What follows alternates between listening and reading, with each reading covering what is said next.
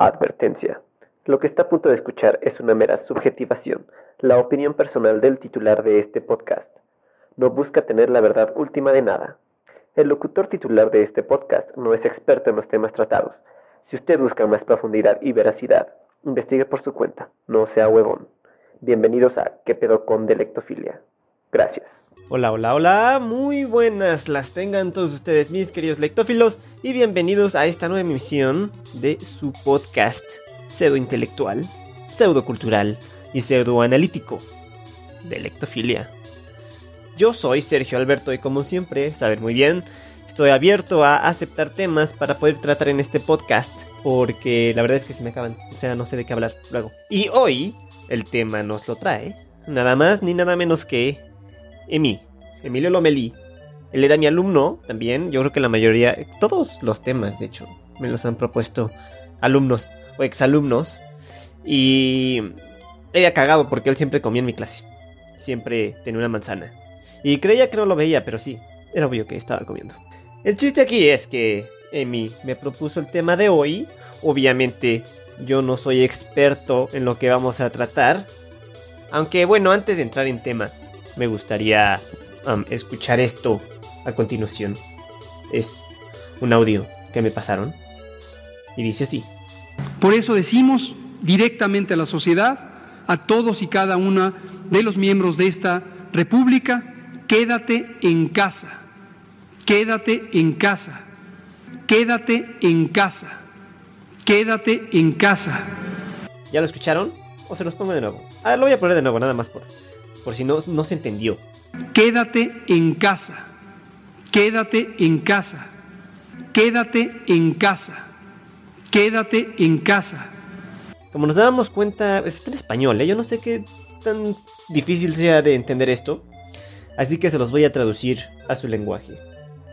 Quédate en tu jaula, pinche simio. Y habiendo dicho esto, entramos en tema con ¿qué pedo con los videojuegos? Claro que si estoy un poco nervioso porque, insisto, no sé de esto. O sea, sí he jugado videojuegos, pero no es lo mismo jugar a ser un experto. Así que cuando me puse a escribir el guion de este podcast en lugar de mi novela, pues dije YOLO. Ahora, este tema me lo propuso Emilio Melí.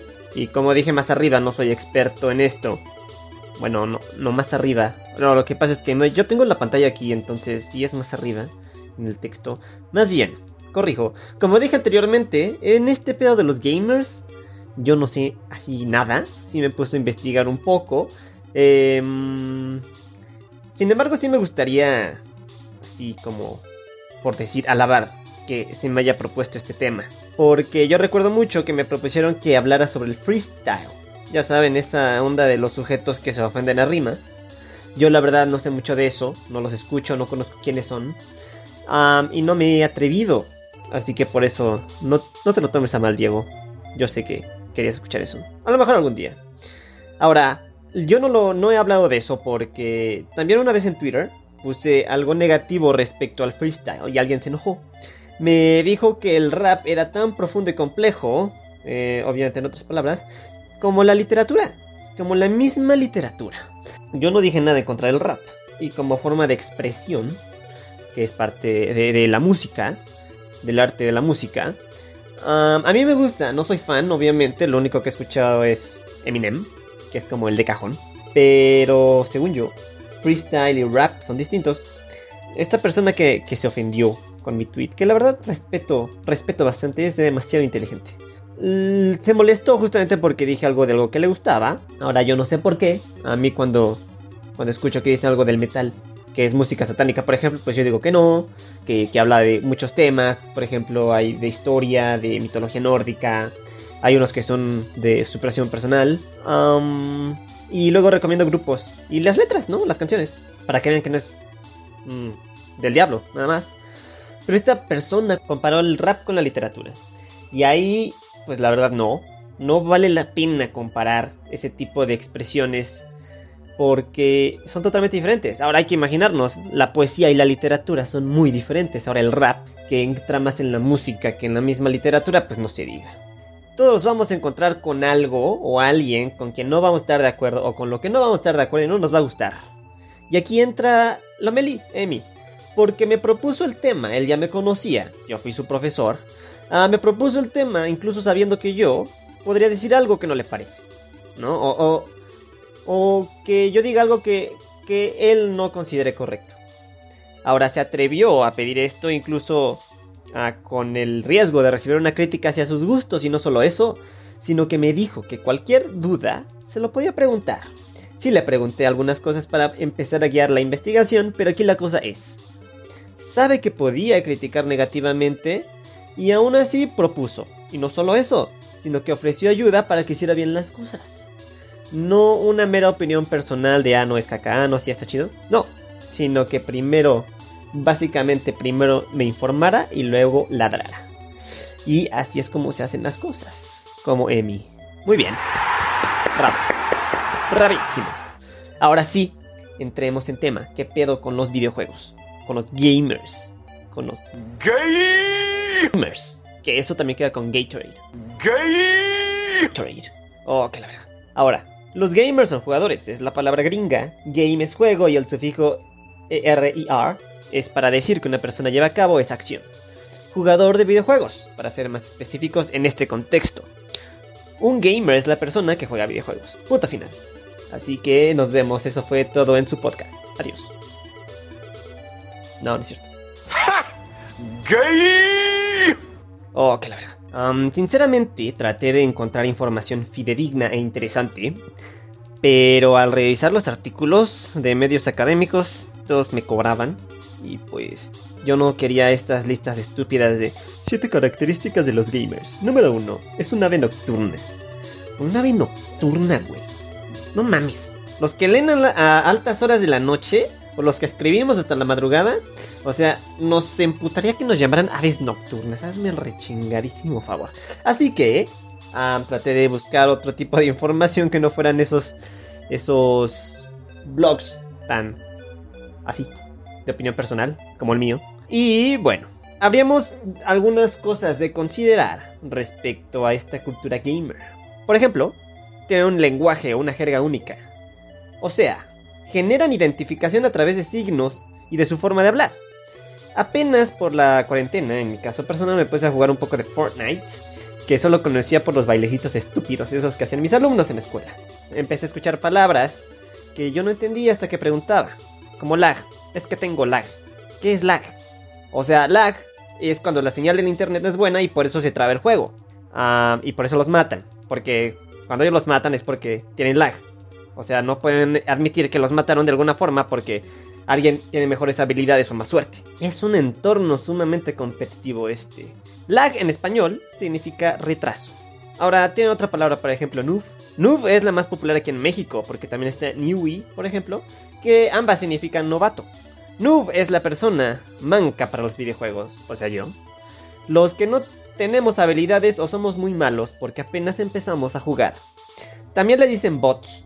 Por ejemplo, bot es un personaje del juego, inteligencia artificial del mismo. No es real, pero lo usan para ofender. O sea, si te dicen bot, es una ofensa. porque están diciendo que nomás vales pa' pura madre en el juego. Pro, por ejemplo, es lo opuesto al noob. Pro de profesional. Professional. Aquel que tiene habilidades desarrolladas para el juego. Ahora, esta especialización del lenguaje resulta o tiene como consecuencia justamente la generación de identidad de los gamers o los jugadores consuetudinarios de videojuegos, que se conectan a través de las redes y demás. Tienen puntos de identificación, forman una tribu, una cultura, es un grupo de pertenencia. Entonces, pasamos a la parte de la que Emi forma parte, esports. Todo lo que tenga el i antes quiere decir en línea esports, juegos en línea, economics, ah, economía en línea, y la verga. Deportes en línea, esports. EMI es de ese muy delimitado sector de jóvenes que recibe una paga por jugar. Obviamente, a un jugador no le paga nada más porque sí, hay que ser un pro, como dicen, hay que llevar las habilidades del juego a nivel profesional. Él comenzó a compartir sus juegos en redes y alguien lo detectó, se pusieron en contacto con él a través de Twitter se dividen en clanes o en equipos. Teams. Entonces forma parte de un equipo y le pagan tanto por jugar o mm, cuando muestra cómo lo hace en vivo.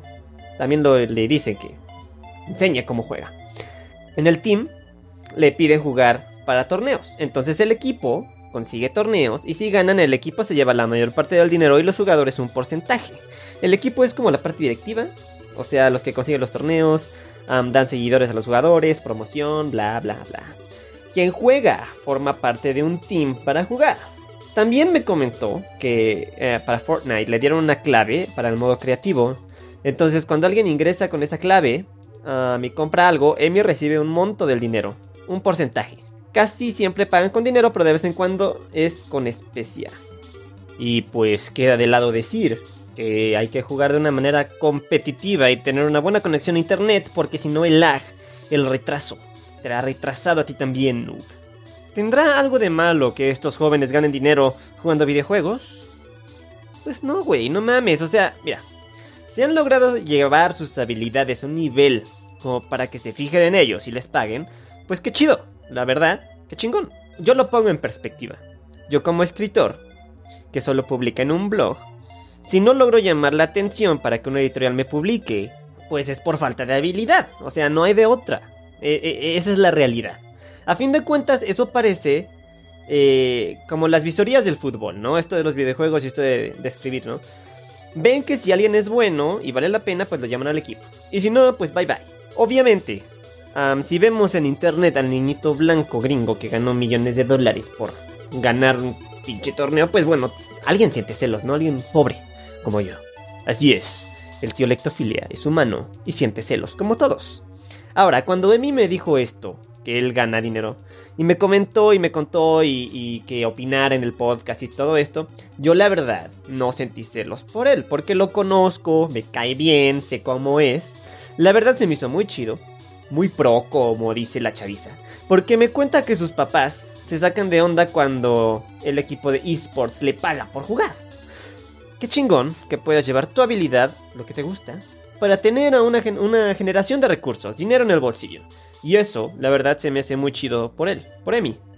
Claro que esto, como en todo, los que ganan miles de millones son solo uno en una población inmensa.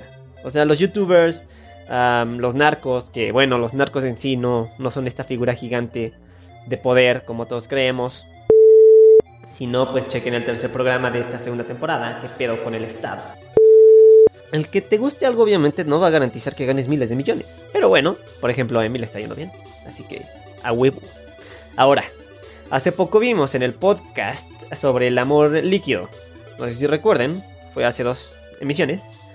Esta cuestión de la liquidez se aplica para toda la vida. Estamos en la época de la frugalidad, la fugacidad de lo efímero. Entre menos duren las cosas, pues mejor para todos. Ahora, ¿tendrá esto una injerencia en los videojuegos? ¿Evitará de alguna manera u otra la cultura gamer esto que se aplica en la vida de las emociones y los sentimientos? ¿O también se ven afectados por la liquidez? Pues sí, se ven afectados por la liquidez, como todo lo demás. Un ejemplo superficial, el lenguaje. ¿Por qué en México los jóvenes estarían acostumbrados a decir lag, noob o pro en lugar de retraso novato o profesional? Incluso chingón. O sea, yo soy un chingón para jugar. Se escucha mucho mejor que pro, güey. ¿no? La neta, tiene más flow. Sonaría chistoso, sinceramente, porque en Fortnite juegas y estás en vivo en un chat, ¿no? Gritan, se emocionan y ah, es que tengo lag y no sé qué. Pues bueno, sonaría raro que yo dijera, ah, es que tengo retraso, ¿no? ¿Tú tienes retraso o el juego tiene retraso? Aparte, así hablamos en México. Por ejemplo, es que tengo a mi niño enfermo. Entonces el niño está enfermo, pero tú tienes al niño, o sea, lo tienes enfermo. O sea, al niño, porque está enfermo. ¿Sí? ¿No? Y así se dice aquí. Así entendemos que tu hijo está enfermo. No es que tú lo quieras tener enfermo.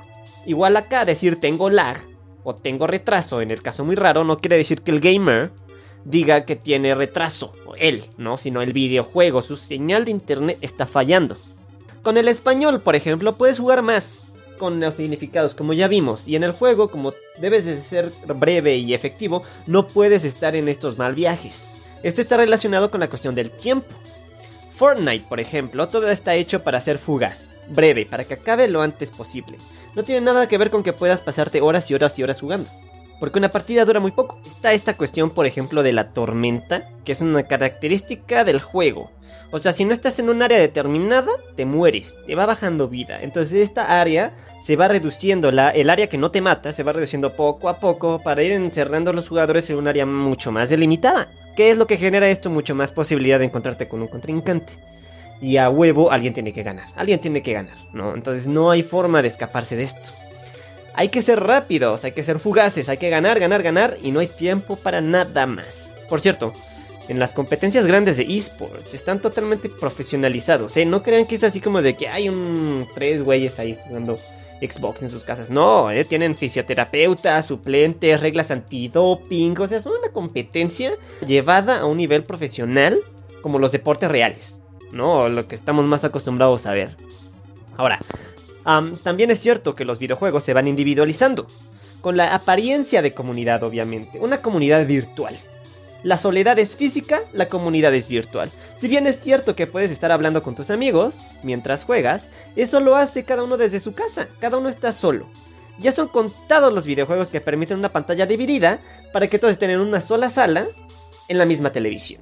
¿No? Podría incluso ser complejo para aquellos que no están acostumbrados a la pantalla dividida, pues acostumbrarse.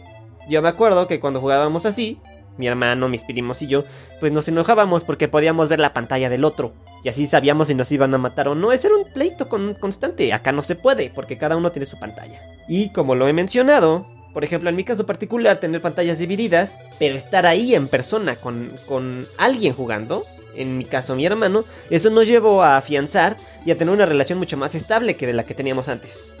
El videojuego dio pie a eso, a un contacto social que no se había dado si no hubiéramos tenido el videojuego, ¿no? Porque cada uno estaba metido en la misión y cada uno sabía su parte de que teníamos que hacer y todo eso y nos comunicábamos para eso. Y para echar desmadre, ¿no? Porque yo juego para echar desmadre, yo no. A mí no me digas de, ah, no, ponen difícil, a ver, no. Yo nada más para echar desmadre. Ahora, me parece y esto es muy mi opinión, que una pantalla dividida es mejor que tener 100 o 1000 jugadores cada uno en sus casas sin que haya una interacción pues real, ¿no? Todo está ahí en la televisión. Estás hablando con la televisión. Ahora también, por ejemplo, yo jugaba mucho Age of Empires o Age of Mythology, un juego de estrategia en el que debías evolucionar tu propia civilización y hacer la guerra a otras y destruirlas, para así poder ganar. Avanzabas por diferentes edades donde las tecnologías iban haciendo más y más complejas, y con eso tus guerreros y tus unidades económicas eran más eficientes. Había guerreros que eran buenos contra otro tipo específico de guerreros. Había unos que eran de combate a cuerpo, otros a distancia, armas de asedio, todo, todo, todo, todo. Además que cada civilización tenía sus unidades específicas, ¿no? Unidades únicas o habilidades que nada más esa específica civilización podía tener. Tenías que reunir recursos para desarrollarte, ¿no? Como comida, madera, oro, todo. Ahora estas partidas podían durar horas y horas. Mi hermano, por ejemplo, que sí se adentró a la parte del multiplayer, que es multijugador, en el Age of Empires, dice que había veces que era mejor irte de la partida porque nadie podía ganar. Se alargaba, se alargaba, se alargaba y pues no más, no. No estoy diciendo que un juego sea mejor que el otro, solamente hablo de gustos distintos, hacia de juegos distintos, ¿no? Y aquí vamos a otra cosa, también muy interesante, ¿qué efectos tienen los videojuegos en los jugadores? El 10 de enero de este año se dio un tiroteo escolar en la ciudad de Torreón, Coahuila. Un joven de 11 años hirió y asesinó a maestros y compañeros. El 18 de enero del 2017 en Nuevo León, Monterrey, un alumno también disparó contra sus compañeros y una maestra. Estas son cuestiones relativamente nuevas aquí en México. La inseguridad no, pero con estas características específicas que se llevan a cabo dentro de una escuela sí son nuevas. Ahora, en el primer caso, el de Torreón, el gobernador del estado dijo que eso había pasado gracias a los videojuegos. Hágame usted el rechingadísimo favor. Ahora, hay que poner esto en perspectiva para hacer notar la ridiculez del caso. Yo leo, por ejemplo, es una actividad de entretenimiento como los mismos videojuegos. Por lo que he leído, yo, en lo personal, entonces ya debería ser dragón, gracias al Silmarillion de Tolkien, por ejemplo, o ya debería ser ciego por haber leído a Saramago, o, debería ser bien puerca por haber leído al Marqués de Sade. O sea, sí soy bien puerca, pero no es por haber leído al Marqués de Sade, ¿no? A lo que me refiero es que así de ridículo suena. Por ejemplo, también, yo juego God of War, es mi videojuego favorito. Pero no me he vuelto vikingo, no hablo como vikingo, ni mucho menos soy un dios nórdico ahí, con rayos y todo esto. ¿Por qué el videojuego haría violento a un jugador? ¿Y por qué esa sería la única característica que el jugador adquiere del videojuego? La violencia. No todos los juegos son violentos. Yo jugué mucho tiempo Los Sims, por ejemplo, que es de realidad, o sea, tú eres un monito real y tienes que trabajar y comer y tener novia y hijos, todo eso. Y pues no he logrado nada de lo que logré en el videojuego. Tener mi casa propia, un carro, una pareja, no. O sea, ¿qué pedo? El videojuego no tiene la fuerza suficiente para ser un factor decisivo de una eventualidad así. El que mata lo hace por los años y años de distintos factores sociales dados violencia simbólica, violencia física, inseguridad, familias disfuncionales. Ahora resulta que si leo a Welbeck o Irving Welsh, voy a salirme a matar o me voy a suicidar solo por eso, solo porque lo leí, ¿no? Y eso no funciona de esta manera. De hecho, vi en un artículo del periódico El País donde menciona varias características positivas del videojuego. Aquí están citando a un especialista. Así que voy a estar citando la cita. Así debajo he caído en esto del intelectualismo barato. Así dice la nota. Los videojuegos de acción o plataformas con entornos 3D facilitan la atención, la percepción y la cognición espacial y funciones ejecutivas, dice el investigador. Es decir, que los videojuegos a menudo más maltratados por los medios como Grand Theft Auto o Call of Duty, incluso Resident Evil, cualquier videojuego en el que haya una presencia en peligro en la pantalla está activando y desarrollando partes del cerebro que pueden ser de utilidad en el día a día. El peligro no tiene por qué ser violento. Videojuegos de plataformas como Super Mario Bros., Donkey Kong o Rayman producen el mismo efecto. Unos y otros modifican la función y la estructura del sistema nervioso, apunta Redolar, el investigador.